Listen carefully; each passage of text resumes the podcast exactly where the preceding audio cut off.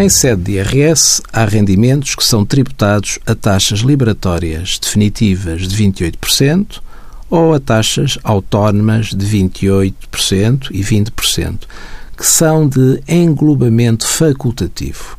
São eles lucros e dividendos, adiantamentos por conta de lucros e outros rendimentos de capitais, juros de depósitos bancários, juros de certificados de depósito, seguros e operações do ramo vida, contas de títulos com garantias de preço, outras operações similares, os rendimentos perdiais e as pensões de alimentos.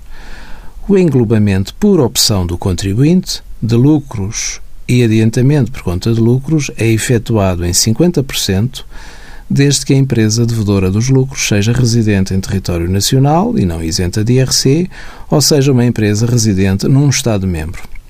O englobamento por opção obriga a que sejam declarados todos os rendimentos da mesma categoria.